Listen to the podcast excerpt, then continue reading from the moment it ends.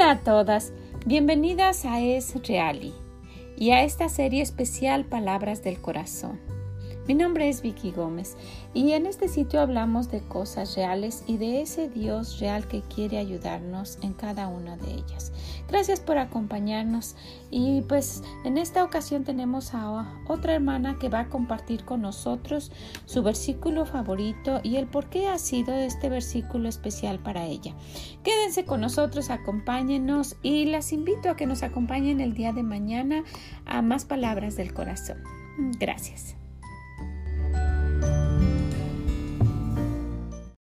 Sí, y antes de presentar a nuestra invitada de hoy, mm, déjenme platicarles que después que mis hijas se casaron y se fueron y pues yo estaba sola, mi hermana Tali dejó que su hija, que su niña viniera a estudiar aquí a los Estados Unidos de parte de su escuela. Ella entró aquí a una escuela y vino a practicar su inglés y durante ese tiempo nosotros convivimos mucho. Realmente les digo, ella era como una hija para mí. Hicimos muchas cosas juntas, íbamos a la iglesia, pasamos mucho tiempo juntas.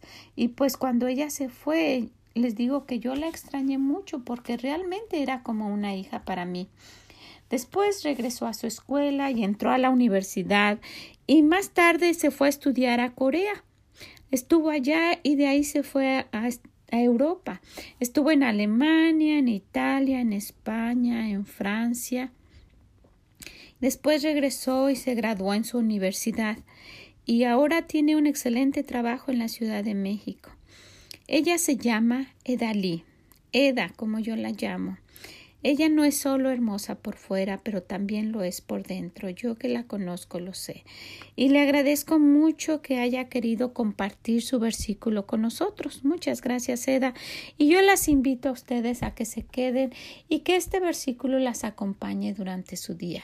Gracias por acompañarnos y espero que estén con nosotras el día de mañana. Oro para que esto les sea de bendición. muchas gracias y nos escuchamos mañana.